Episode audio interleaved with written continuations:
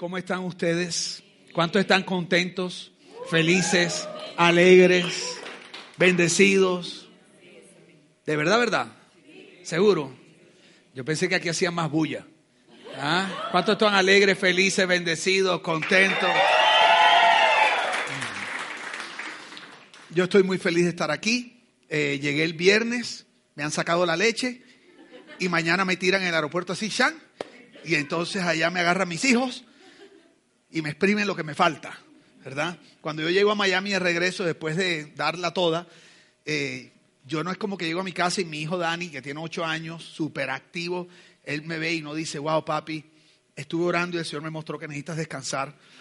Entonces, tranquilo, vete a dormir y mañana jugamos. Eso es desde que llego, se le ocurran cosas como, vamos a montar bicicleta, eh, vamos a ir a la piscina. ¿Cuántos saben que la piscina cansa, men? Vamos a la piscina, venimos de la piscina. Y, estoy muy feliz de estar aquí. Les traigo un abrazo y besos de parte de mi esposa, que ama este lugar, amamos este lugar, amamos a sus pastores profundamente, haber participado, ser parte de la vida de ustedes es un honor. Haber participado el día de ayer fue maravilloso. Es la única boda que he llorado más que en la propia. Eh, cuando yo nada más vi que se asomó la nariz de Catalina, y ahí, hasta ahí fue. ¿Cómo habrá sido la boda de emocionante y emocional que hasta Pipe lloró? Hasta el pastor lloró, ¿verdad? Que, eso para que suelte una lágrima hay que pullarle los ojos, ¿oíste?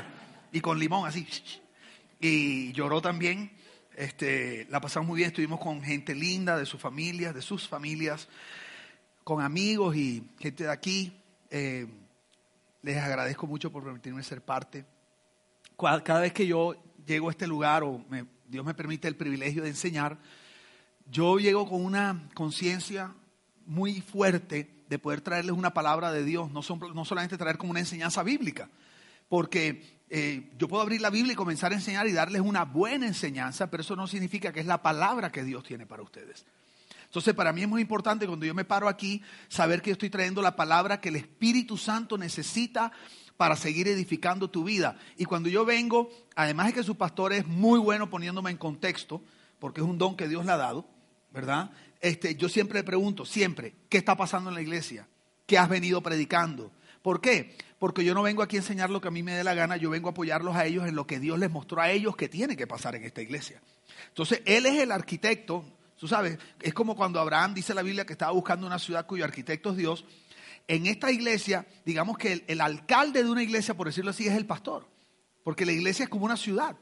Y entonces él es el que tiene los planos que Dios le ha dado para poder edificar. Entonces yo tengo que ponerme de acuerdo con él y ver, ok, ¿en qué te ayudo? ¿Qué área? ¿Qué crees que hay que fortalecer? Así que con esa conciencia estoy aquí. Y quisiera comenzar con una historia. Eh, hace como un par de años, dos o tres años, estaba yo aquí en la ciudad de Bogotá y me invitó a almorzar una familia Em, y nos fuimos a un restaurante y cuando estábamos almorzando ellos me, contaron una historia que acababan de llegar de Miami. Yo dije, no, pastor, si estuvimos en Miami, llegamos creo que la semana pasada, algo así me dijeron, pero nos pasó algo muy curioso, que nosotros aterrizamos, volamos de Bogotá a Miami, aterrizamos en Miami, tuvimos unos días en la ciudad y de ahí nos fuimos en avión hasta Orlando, perdón, en carro, manejando hasta Orlando, y manejamos, estuvimos en los parques en Disney World y en Universal y eso, y eh, teníamos que volver a Miami para volver a volar de Miami a Bogotá. Salimos del parque a las 6 de la tarde, más o menos la distancia entre Orlando y Miami son unas 4 a 5 horas manejando. Entonces él dijo, salimos del parque directamente a manejar a Miami porque al día siguiente, en la mañanita, salía el vuelo para Bogotá. Entonces ellos, usualmente la gente que llega a Miami renta el carro y le piden que le ponga un GPS, ¿saben lo que es un GPS? Lógicamente. Entonces ellos en el GPS pusieron Miami, pusieron la dirección Miami y arrancaron. Resulta que como a las once y media, doce, once y media no llegaban. Ya llevaban más de cinco horas manejando y no llegaban y siguieron manejando y siguieron manejando. Y cuando llevaban como unas ocho horas manejando, encontraron un aviso que decía, bienvenidos a Georgia. Entonces les voy a explicar, ¿ok? La Florida, o sea, Miami está en el estado de la Florida, que es el estado de la costa este más al sur, que da el Caribe. Georgia es el estado que está arriba. Ellos tenían que ir de Orlando hacia abajo cuatro horas y encontraron un aviso que decía Welcome to Georgia, o sea que habían manejado ocho horas para arriba. Y eran más o menos las 3 de la mañana, 4 de la mañana, y el vuelo salía a las 7, 8 de la mañana para Bogotá. O sea, perdieron, creo que no sé si perdieron el vuelo. Y entonces el hombre dice que él se desesperaron, pero ¿cómo así que Welcome to Georgia? ¿Pero qué pasó? Si pusimos el GPS, se parquearon, se estacionaron a un lado y empezó a revisar. Y el problema era que en el GPS le había puesto Miami o Miami, pero él no sabía que en Estados Unidos hay tres ciudades que se llaman Miami. Está Miami, Florida, está Miami en Ohio y está Miami en Indiana, que era donde el carro lo estaba llevando. Indiana queda muy al norte. Entonces ellos estaban manejando hacia arriba. ¿Y qué fue lo que sucedió? Te voy a explicar lo que sucedió. La culpa no es del GPS. El GPS solamente te puede llevar o bote información de acuerdo a la información que tú le introduzcas. Entonces, como ellos, pusieron Miami y no especificaron el estado, el GPS asumió que era Miami, Indiana y arrancó hacia arriba. Entonces, quiero que escuches. El GPS, que era el instrumento que ellos tenían, que les iba a determinar el rumbo de su viaje, les dio una mala información, no por culpa del GPS, sino porque ellos habían introducido la información incorrecta o en este caso incompleta. Di conmigo, la culpa no es del GPS. Eso. Si hubiera sido yo, yo reviento el GPS, aunque no hubiera sido la culpa. Mentira, ya yo no hago esas cosas. ¿Verdad? Pero me dan ganas. La culpa no era del GPS, el problema era que habían introducido la información incorrecta. ¿Sabes tú que los seres humanos también tenemos un GPS? Sí, la Biblia habla de él. No le llama GPS, pero dice que hace lo mismo que hace un GPS. Te voy a decir cuál es. Acompáñame a Proverbios 4:23 y mira cómo dice la nueva traducción viviente, Proverbios 4:23 dice, sobre todas las cosas, cuida tu corazón, porque éste determina el rumbo de tu vida o es el que le da dirección a tu vida. Lo voy a leer otra vez. Sobre todas las cosas, digo conmigo, sobre todas las cosas. Dilo otra vez. Esto es algo tremendo porque lo que este pasaje está enseñando es sobre todas aquellas cosas que tú consideres importantes, tan importantes que merezcan ser protegidas o cuidadas, sobre todas esas quiero que protejas primero tu corazón. Por una sencilla razón. Porque el corazón es el GPS del ser humano que determina el rumbo, o sea, la dirección de tu vida. Igual que el GPS de estas personas Rolas, Rolas, Cachacas, con que hablé hace dos años y medio, les había dado la dirección incorrecta porque tiene la información incorrecta.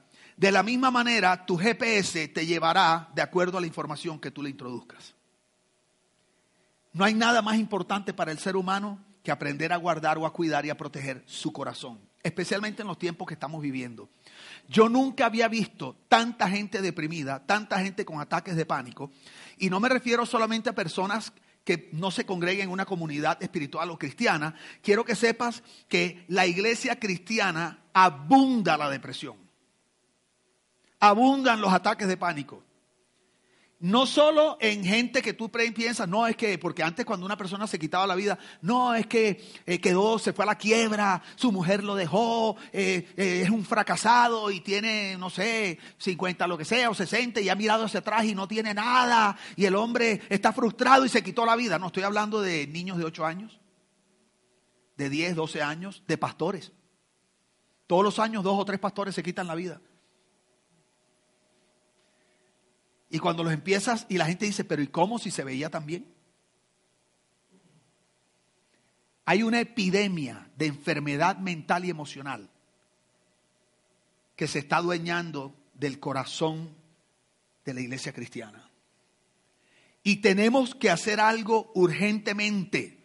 Tenemos que aprender cómo lidiar con eso, porque la iglesia cristiana no ha sabido lidiar con eso, porque la iglesia cristiana no ha entendido la integralidad del ser humano.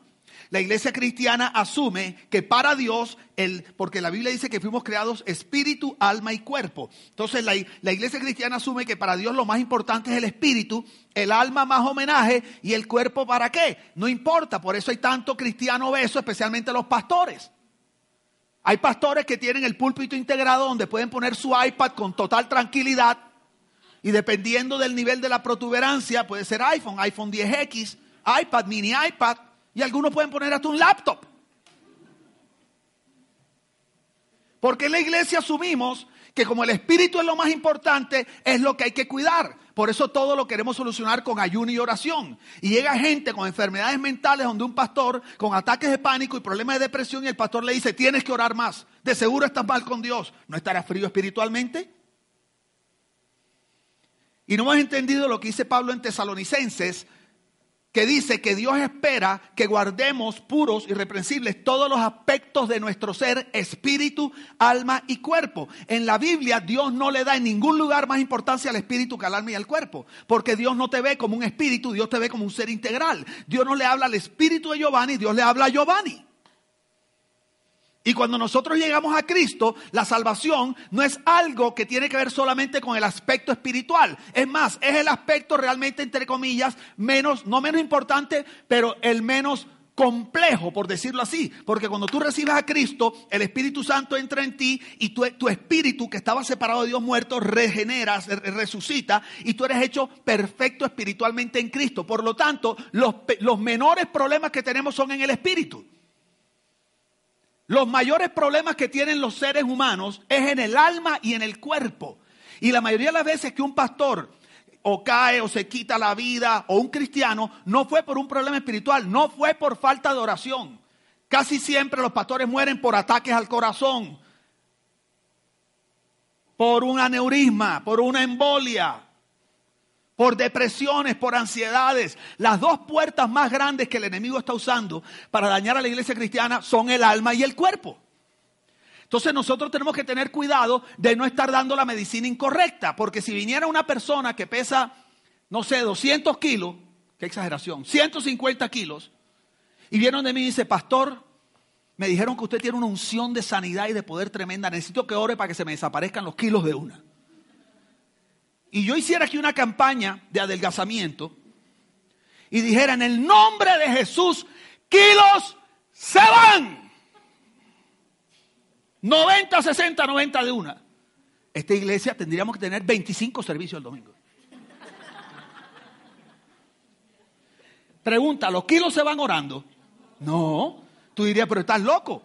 ¿Por qué? Porque el cuerpo necesita sus propias disciplinas, sus propios ejercicios y su propio cuidado y sus propias medicinas.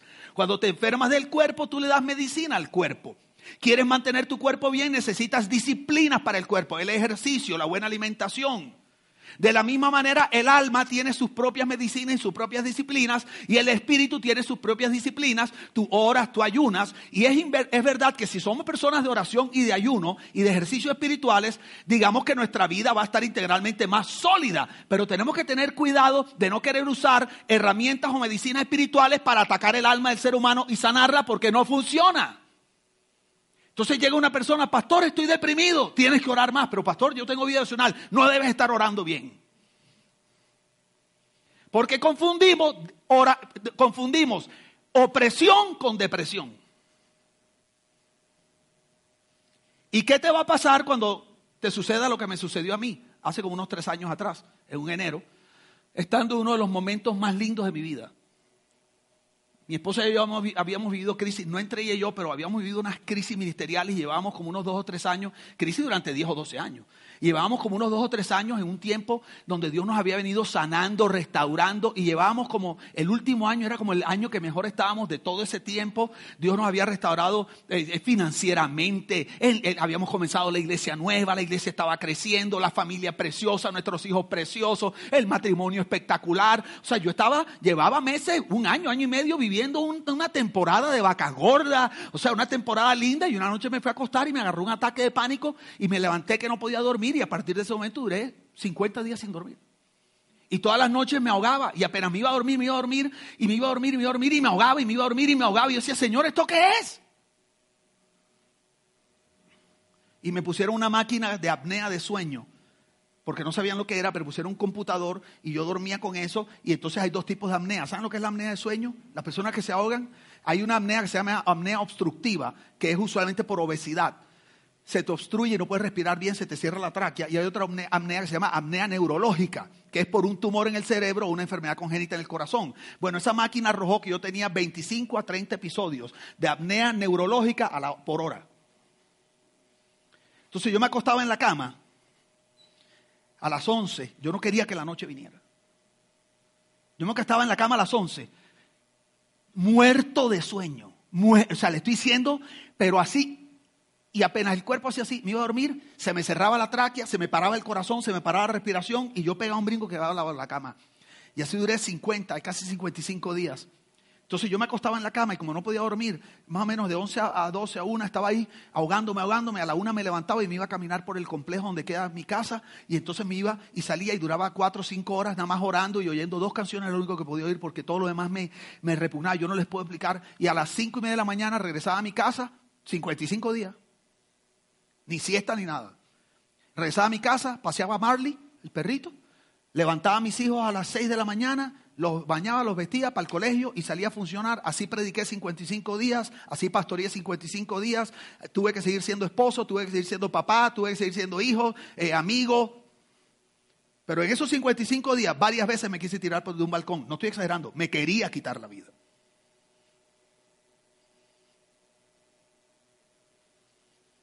Porque era un tormento. Y así viajaba y así predicaba. Y yo no estaba mintiendo, decía, estoy bien. No, no, no. Y Dios me usaba. Y yo estaba en un edificio y miraba y decía, si yo me tiro, esto se acaba ya. Yo no me quería suicidar. Yo lo que no quería era vivir así. Y la gente me decía, tienes que orar más. Yo decía, pero si yo estoy orando, yo oro todos los días y me, me agarró orando, no me agarró frío. No será un pecado oculto. Nada que ver si yo tengo una más ojo para mi mujer. Yo a mi mujer la amo gorda, flaca, chiquita, bajita, alta, recién despertada, con mal aliento, con buen aliento, con el pelo esparachinado, con el pelo peinado, con rollos y rollos, como sea. Sí, por eso es que mi esposa dice que la culpa de que no adelgazaba era mía. Me dice, que tú, tú medio me, me ves un pedazo y está. Dice, tú me amas como soy por eso no me cuides. Le digo, sí, yo te amo como tú eres. Yo no tengo ojos para otra mujer, no tengo problema de dinero, no tengo, yo me considero un hombre de Dios. Entonces tú no entiendes, tú, ¿dónde está la relación? Pero si yo estoy bien, yo obedezco a Dios, estamos en un buen momento, ¿por qué me pasa esto? Yo sé que aquí nadie le ha pasado eso. Nuestro GPS es el corazón. Digo conmigo, mi GPS es el corazón. Digo conmigo, Él determina el rumbo de mi vida. La pregunta es, ¿qué es el corazón? Cuando la Biblia habla de corazón, tócate el corazón rápido, tócate el corazón, tócate el corazón. No, ese no es el corazón. En la Biblia corazón no es el órgano que bombea sangre y carne. Cuando está hablando de esto, en la Biblia corazón, tócate aquí. Como diría en Barranquilla, el coco, el bolo. En Barranquilla, digo, y en la Biblia, este es el corazón. El corazón viene, la palabra corazón en la Biblia viene de la palabra cardías, de donde hay ataque cardíaco. Pero la palabra cardías del griego no es esto. Cardías en el griego significa sentimientos, pensamientos y voluntad. Lo que en la Biblia llamamos el alma. Y luego dice que específicamente se refiere a la mente. Digo conmigo la mente. Entonces, cuando la Biblia está diciendo sobre todas las cosas importantes, cuida tu corazón, lo que te está diciendo es que sobre todas las cosas que tú consideras importantes, cuides tu mente, porque la mente es la que determina el curso de la vida.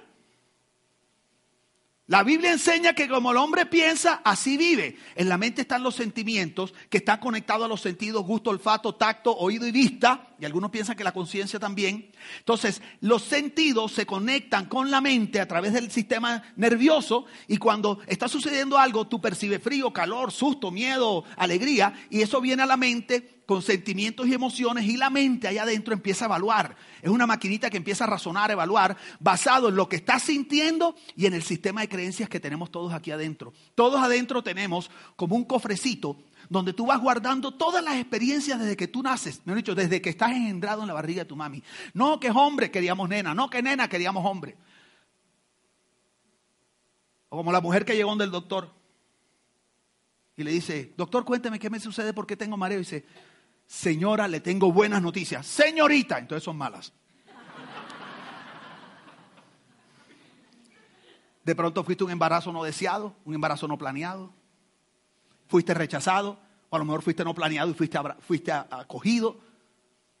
Viviste violencia doméstica. todo lo que vivimos, bueno, malo, doloroso, placentero, todo va dejando una marca y va dejando definiciones y sistemas y argumentos eh, en el sistema de creencias. Entonces tú percibes por los sentidos, sientes, llega a la mente, la mente empieza a evaluar de acuerdo a lo que siente, de acuerdo a lo que tiene, y de ahí analiza, razona y toma una decisión. Y basado en la decisión, actúa.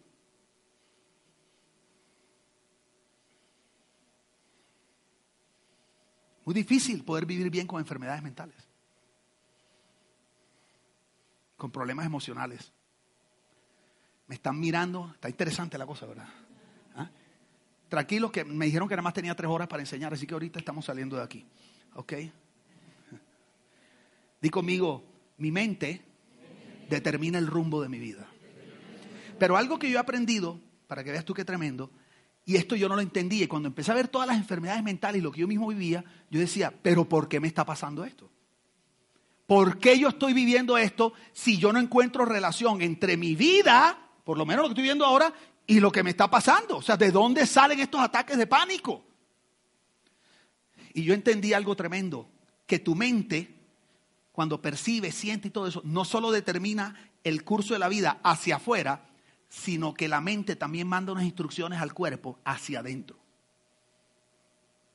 Voy a poner un ejemplo. Estás en un banco y entran unos asaltantes o te asaltan en la calle. Tú has visto que en la calle cuando asaltan la gente reaccionan de manera diferente. Hay hombres que nos creemos muy machos. No, es que si me asaltan, tú sabes, yo hice karate. Y cuando a mí me asalten, yo tengo una maniobra que me enseñaron para quitar el revólver. Tú no sabes si cuando te, pongo un revólver te vas a hacer pipí en los pantalones. O de pronto dices, ¡ah! Tú no sabes lo que va a pasar ahí. ¿Ok? Pero entra un asaltante y dice, el dinero, la vida, arriba la mano. Y en ese momento sientes la mente empieza a analizar y la mente, una reacción instantánea, inmediatamente determina un rumbo para la vida. Y el rumbo puede ser, corre, o dale billete y no sea tonto, o la vida vale más que la plata, o de pronto te dice, congelado, porque hay gente que se congelan cuando le da susto. ¡Pipi! Lleguemos hasta ahí.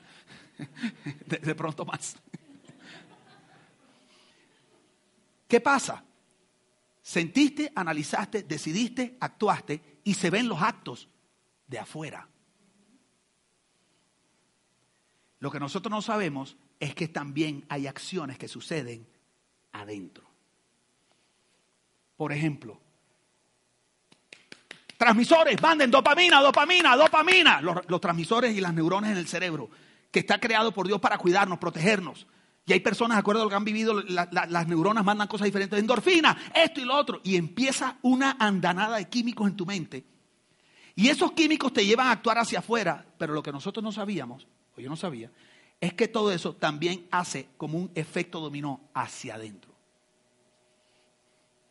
Cuando tú vives muchas situaciones difíciles, mucha crisis, mucha escasez, muchas cosas de niño, especialmente si eres cristiano y eres espiritual, los efectos pueden tomar mucho tiempo en verse por fuera.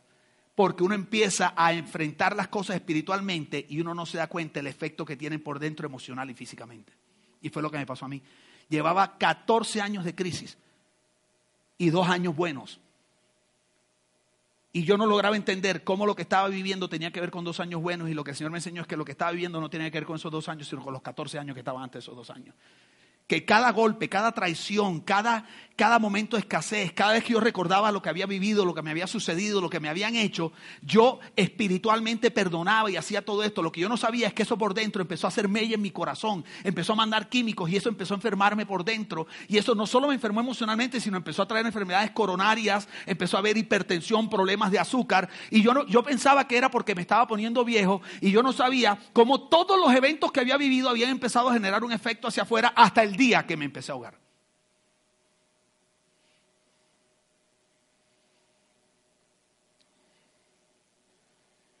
Pero como pasa tanto tiempo desde que suceden las cosas hasta que tú vives la crisis, no logras ligar uno con otro.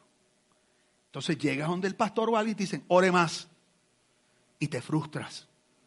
Entonces cuando tú empiezas a orar y no funciona porque no sabes qué es lo que te está pasando, y si un pastor carnal, porque eso es lo que creemos que son carnales, te dice, hombre, ¿sabe qué? No puedes dormir, tómate una pastilla para dormir. Otro te dice, eso es falta de fe. No, que tengo una depresión, tómate un antidepresivo mientras... Eso es falta de fe. Tú has sido sano por la llave de Cristo, pero resulta que sí le permite que se tome la pastilla para la hipertensión. Porque tenemos un desequilibrio en la manera como tratamos a la gente. Y entramos en unos juicios como si nosotros quisiéramos imponerle nuestra fe y nuestras experiencias a la otra persona. Y déjame decirte algo, nadie sabe lo que otra persona está viviendo hasta que lo vive en carne propia. Y nadie tiene el derecho ni de juzgar, ni de asumir que su experiencia es una verdad teológica para imponerle soluciones a otra persona. Hasta no entender. Porque ni siquiera experiencias similares son la misma.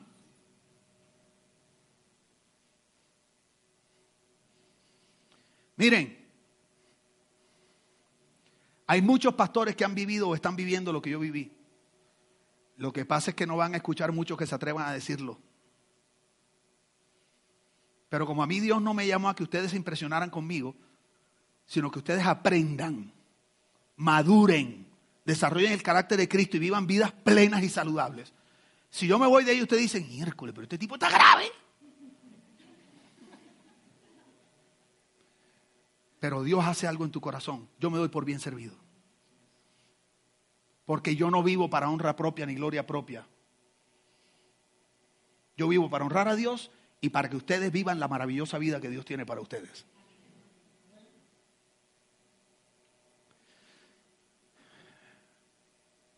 La mente no solo determina el curso de la vida, también afecta la calidad de vida. Y les voy a traer un pasaje. Miren, cuando yo leí este pasaje, yo dije, ese era yo, ese era yo. ¿Cuántos les gusta dormir? Los dormilones, levanten la mano. Los flojos en el Señor, mentira. Los dormilones, pecadores, perezosos. Suri, levanta la mano, levanta, por favor. Levanta la mano, levanta la mano, porque si además es floja, mentirosa. Este, levanta la mano, levanta. ¿Cuántos dormilones les gusta? ¿Cuántos les, gusta una siestecita, una siestecita? ¿Ah? Y los barranquilleros costeños flojos, los que les gusta la maca, la maca.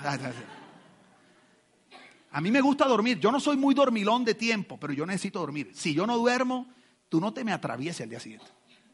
Yo descabezo a todo el mundo. Entonces, a mí me, cuando llega la noche un momento de dormir, yo lo disfruto. Yo disfruto dormir. Mira el pasaje que me encontré. Mira cómo dice Isaías, Pipe. Dice, veo una visión aterradora. Imagínate yo con estos ataques de pánico y de angustia y todo eso. Y en la noche viviendo eso y leo esto. El estómago me duele y me arde de dolor. Me dominan agudas punzadas de angustia como las de una mujer en parto. La cabeza me da vueltas y se me acelera el corazón. ¿A qué le suena eso? Un ataque pánico. Y dice, Anhelaba que llegara la noche, pero ahora la oscuridad me da terror. Quiero que notes lo que una visión aterradora, o sea, lo que algo que tú ves puede terminar afectando cómo tú te sientes. ¿Y qué vamos a hacer como iglesia? Bueno, todos los días me encuentro con gente llena de temor, con angustia y sin esperanza. Y estos sentimientos terminan afectando las relaciones personales porque, claro, yo empecé a ser iracundo en mi casa. Yo seguía funcionando, pero yo sí me decía, mi amor, no sabemos ni qué decirte, estás súper irascible. Yo no soy una persona irascible. Antes de conocer al Señor era súper irascible y vengativo. Pero a mí no me había vuelto a pasar eso en 20, no sé cuántos años. Me dice, baby, los niños te están agarrando miedo porque cualquier cosita, me dice, lo que tú les dices es así en comparación a lo que ellos hacen. ¿Qué te está pasando? Y ella sabía que, ese, que yo no era así normalmente empezó a afectar mi relación con mi esposa, empezó a afectar mi relación con mis hijos, eh, empezó a afectar mi capacidad de trabajo, porque lógicamente nadie puede trabajar desgastado. O sea, llega un momento que el cuerpo no te da para más. Y yo quería, yo quería y no podía. Y entré como en un ciclo de destrucción. Yo me pregunto, ¿cómo llegamos a ese punto? Entonces yo les trajo un ejemplo. Yo estudié ingeniería de sistemas antes de estudiar administración. En la Universidad del Norte estudié eh, ingeniería de sistemas, pero solo me aguantaron hasta sexto semestre. Yo era rockero, pelo largo. Me dicho, yo usaba los jeans rotos de verdad, no los de ahora. Los de verdad, con cuchilla, los cogíamos así. Los rompíamos, me acuerdo yo. Y la gente en sistema me decía, ¿tú qué haces aquí? Tú deberías estar en administración. La carrera de los indecisos, vete para allá para administración, me decía. Pero sistemas, sistemas me sirvió para aprender varias cosas, muy poquitas. Pero una la voy a usar para predicar hoy. Así que si fue por eso nada más que mi mamá pagó seis semestres, gloria a Dios mira, en sistemas, cuando tú vas a programar un computador, te enseñan acerca de los algoritmos. Y yo programaba en mi época, los que son de mi edad y saben de sistemas, yo programaba en Fortran, COBOL. Eh, o sea, hoy la gente, no, que yo, yo hago código. Código, chico. O sea, para yo hacer un programa que hacía una tontería, una suma, nosotros hacíamos, era una cosa así de, de hojas esas que tienen huequito a los lados. Una cosa impresionante. Entonces, ¿qué pasa? Que cuando tú hacías un programa, un algoritmo, y programabas, hacías todo el código de programación del algoritmo en unos, sistemas dificilísimos, al final tú le dabas al, computador, lo, metías y le dabas enter, y salía algo que no servía, salía algo malo, lo que ellos llaman garbage, basura. Entonces hay un concepto de ingeniería de sistemas que se llama GAIGO. Digan conmigo GAIGO. Para que puedas decir que por lo menos aprendiste inglés hoy. GAIGO. GAIGO es un acrónimo, un acróstico, cuatro palabras que vienen de las palabras garbage in, garbage out. O sea, basura entra, basura sale. Y a los programadores le enseñan este concepto de GAIGO como queriendo decir, si cuando tú mandaste a correr el programa, lo que salió es como una basura inservible, el problema no es el, el computador, el problema es que le metiste algo que está mal. Entonces lo que tienes que revisar es qué le estás metiendo, porque lo que le estás metiendo determina lo que está saliendo. Basura entra, basura sale, lo mismo que el GPS. Entonces, yo les traje un ejemplo. Voy a hacer un rico batido y se lo va a dar algún candidato por aquí, un voluntario dedocráticamente escogido. Necesito que el pastor Pipe me ayude. Pipe, ven acá. Ya que tiene esas tirantes, estás tan elegante. Este, vamos a poner esto aquí. Entonces, ¿cuánto les gusta el jugo de naranja? Vitamina C, jugo de naranja rico, para que puedas ver mejor como el lobo de la caperucita. ¿Ok? Vamos a hacer un buen juguito de naranja. Eso. Yo creo que ahí está bien. Entonces, a mí me gustan las cosas que saben, o sea, mí me gusta sentir las cosas con saborcito. A mí no me gustan las cosas simples. Entonces, yo pienso que le podemos poner un poquito de curry. Ayer pasamos por un restaurante indio, ahí en Usaquén, y enseguida pegó el curry. Lo que están oliendo ahora mismo, que es el curry, una especie, una especie que viene de allá de la India. Y entonces yo pienso que aquellos que les gusta como la comidita criolla, porque hay gente que dice, no, a mí todo criollo, chimichurri. chimichurri. Hay gente que, no, no, que McDonald's ni que nada, presto, presto hamburguesa, criollo.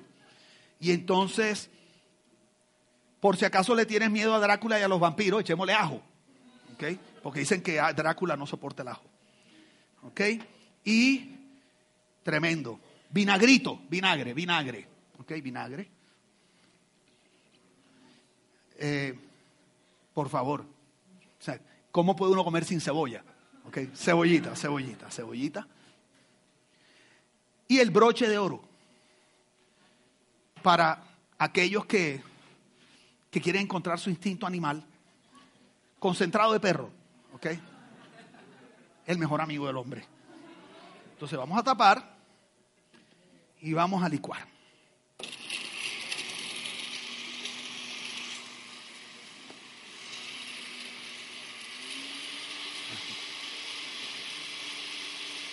Ahí se ve el concentrado de perro pasando, mira. ok. Ok. Ya, antes de escoger el candidato, ¿alguna mujer aquí se llama Fifi? No por si acaso, porque. Ok, vamos a servirlo, por favor.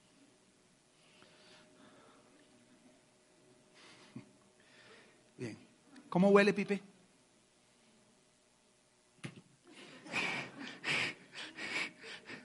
Ok.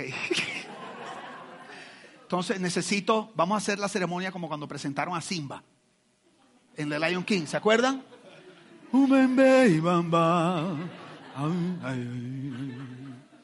Necesito que toda la iglesia extienda sus manos hacia acá, por favor.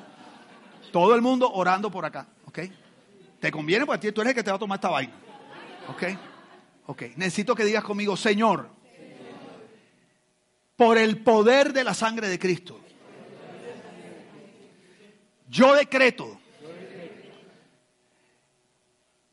que el sabor de curry de este jugo se va a volver sabor a chocolate.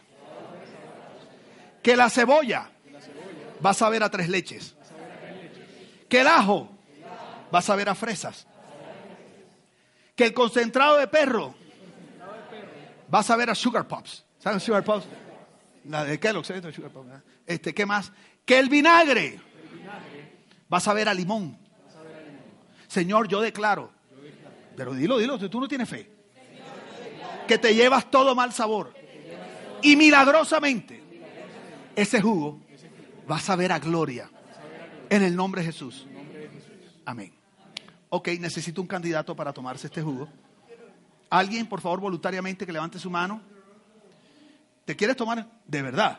No, no, La iglesia tiene cosas contra demandas. No, Tú. Pero ¿por qué no? No, no, no, no, no, tienes que darme una razón. Espérate, espérate, espérate, espérate. Colócate de pie un momentico, por favor. Para hacerte liberación. No, mentira. Colócate, colócate. ¿Cómo es tu nombre? Miguel. Miguel. Ok. Miguel, ¿por qué no te lo tomarías? Pero si nosotros oramos. Pero tú no crees que Dios lo puede cambiar. Ok. Quiero que miren. Quiero, ok. Quiero que escuchen, quiero que escuchen. ¿Tú sabes por qué no te lo tomarías? Es verdad lo que tú dices, pero te lo voy a... Porque es que tú viste lo que le metimos. ¿Sí o no? ¿Cuántos vieron lo que le pusimos? Ok. Entonces tú me dirías, pastor, tú me quieres decir a mí que después de tú haberle puesto cebolla, curry, chimichurri, eh, ajo, vinagre, concentrado de perro, tú me vas a decir a mí que eso me va a saber, no sé, Nesquik. No puede ser. O sea, tú vas a decir que después de ver lo que le pusieron, simplemente porque oramos le va a cambiar el sabor. No puede ser porque es que yo vi lo que metieron y tú me enseñaste, Gaigo, que si le metes algo que está mal, va a salir algo que está mal. Entonces no puede ser que porque yo ore va a cambiar los ingredientes, porque yo vi lo que metieron. Entonces la pregunta que yo te hago es, si tú te pasas metiéndole tantas cosas dañinas a tu corazón, ¿qué te hace creer que por venir a la iglesia, orar y leer la palabra, va a salir una buena vida?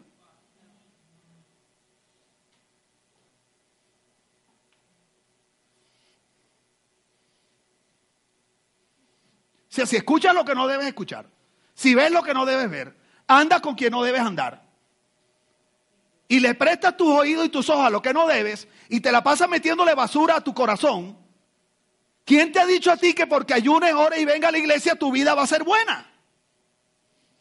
Si la Biblia dice que sobre toda cosa guardada guarde tu corazón, porque Él determina el curso de tu vida.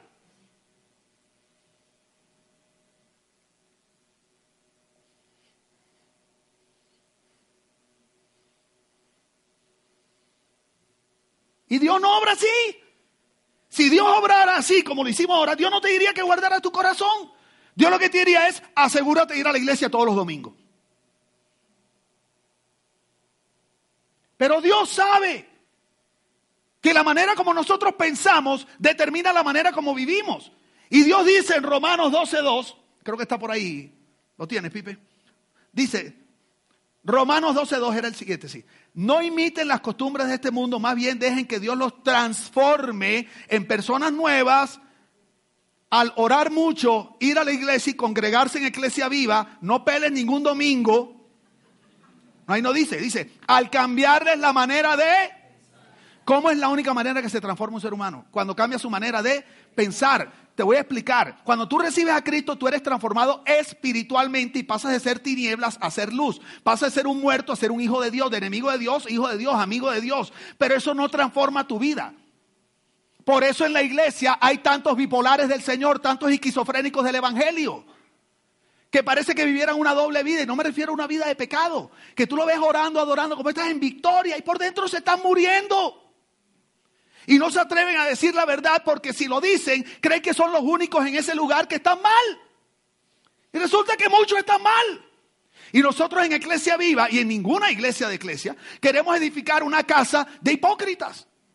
Ni una casa de gente obligada a suplir o cumplir expectativas de hombre.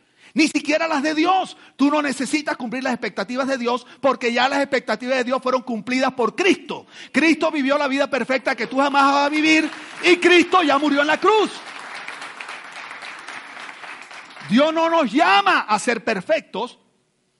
Dios nos llama a dejar que Cristo viva en nosotros, que es el perfecto. Entonces, nosotros no queremos un lugar donde tú tengas que decir la mentira. No, bien, en victoria de gloria en gloria.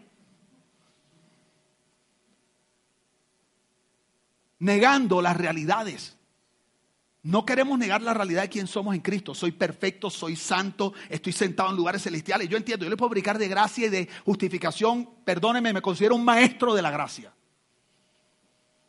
Pero una cosa es tu destino eterno y otra cosa es qué clase de vida vas a vivir en esta tierra. Y en Cristo soy santo, perfecto y mi destino eterno está asegurado. Pero ¿qué pasa si llegas chamuscado al cielo? Porque algunos cristianos van a entrar al cielo pero carbonizados de tanto palo que van a llevar en la vida. Porque lo que determina tu calidad de vida, perdóname que te lo diga, esto va a sonar una herejía, pero es bíblico. No es si eres cristiano o no, porque hay gente no cristiana que vive mejor que tú. Y por eso hay creyentes que por años dicen, es que desde que conocí al Señor todo me da peor, pero mira fulano traquetero y mira lo bien que está. Y están como Israel en el desierto. Es que cuando estaba en Egipto, es que como estaba, ¿sabes qué es lo que pasa? Que la iglesia ha vendido una mentira, que recibir a Cristo soluciona todo, soluciona todo a nivel eterno, de destino eterno. Pero aquí en la tierra Dios nos lleva a vivir un estilo de vida que depende mucho, mucho, mucho de lo que hay en el corazón porque es el que determina el curso de la vida. Entonces, no, o sea, qué chévere que te vas a ir al cielo el día que te muera. Pero ¿por qué tienes que esperar a morirte para vivir la vida que Dios tiene para ti?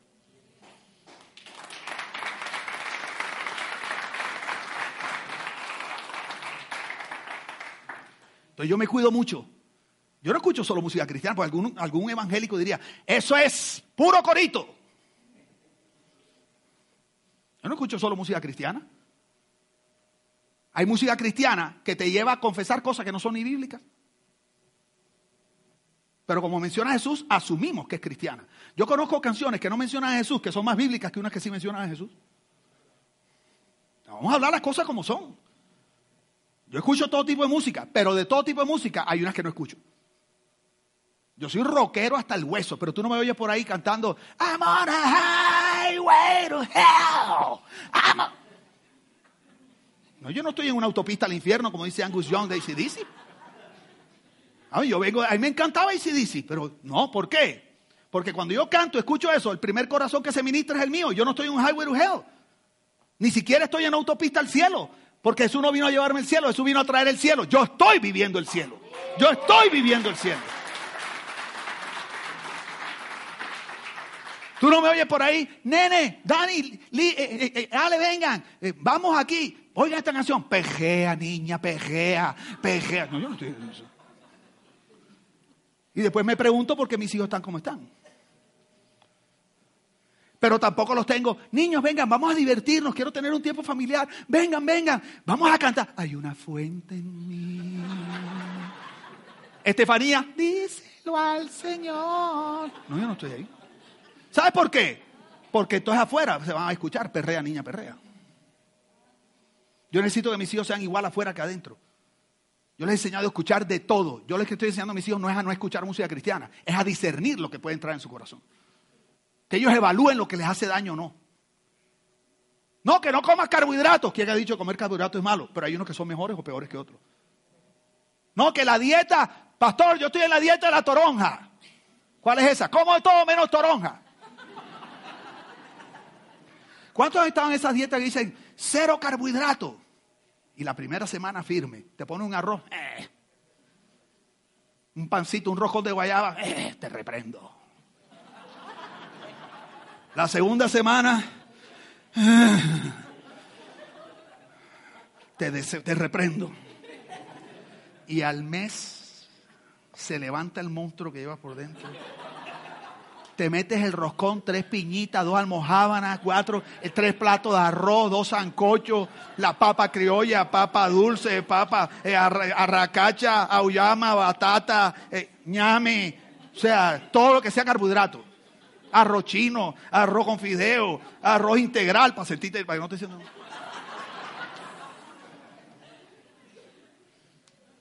Porque la vida cristiana no es una vida de prohibición, es una vida de discernimiento.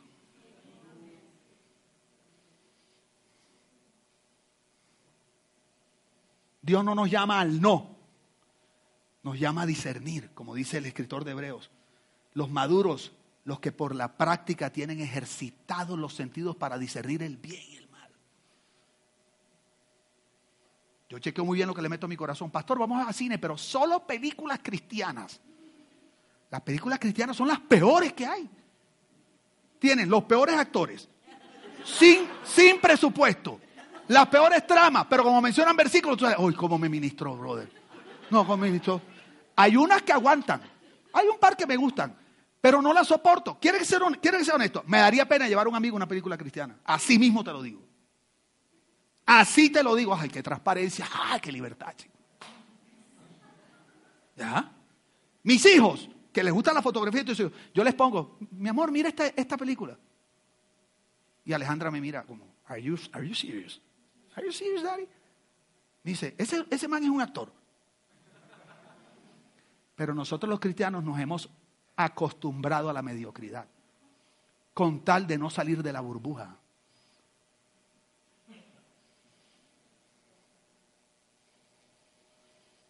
Yo no veo todas las películas. Una vez estaba viendo una película de Scooby-Doo y era pura brujería. Y me salí con mi niño. Nos vamos. Ay, pero es Scooby-Doo. No, no, no, es brujería.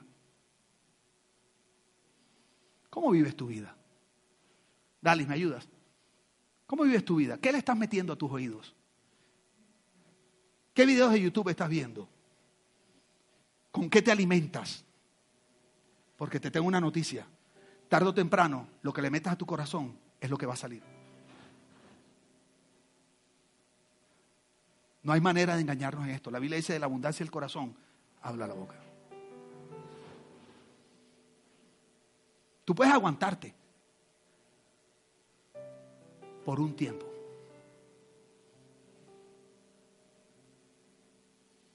Es como la droga, que la puedes esconder por un tiempo. O la gula. Te puedes levantar de noche a comer sin que nadie te vea. O la pornografía.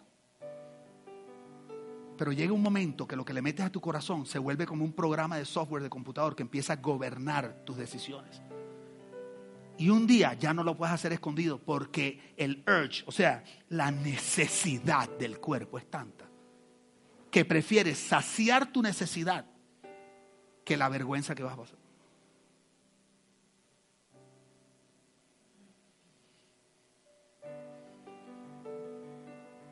Esto es algo tan serio que por eso es tan importante exponerte a lo correcto. Por eso es importante que vengas aquí los domingos. Por eso es importante que andes con gente de fe. No solamente me refiero de fe cristiana, sí, lógicamente, tú tienes que tener un círculo íntimo de amigos que conocen a Jesús y te promueven la vida de Cristo. Pero tú no puedes andar solamente con cristianos porque el mundo no se compone solo de cristianos. Pero ¿sabes qué te voy a aconsejar? Anda con gente recta, anda con gente positiva, anda con gente que, que sí, sí se puede, pero hay gente que parece que su deporte es dañarte los sueños. Hay gente tan negativa, tan negativa que cuando se desmayan no vuelven en sí, sino en no.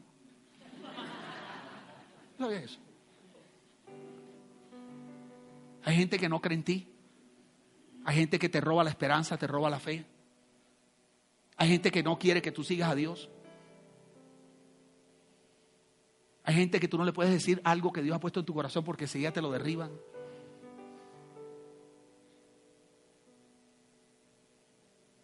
Yo no solo miro lo que oigo, sino qué le hablo yo a mis hijos. Tú eres un bruto, tú no sirves para nada.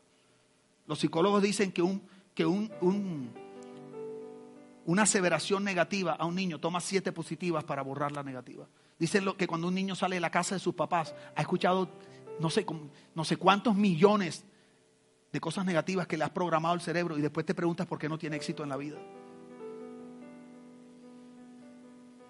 Cuando tú entiendes estas cosas, tú hablas diferente. Yo le hablo diferente a mis hijos.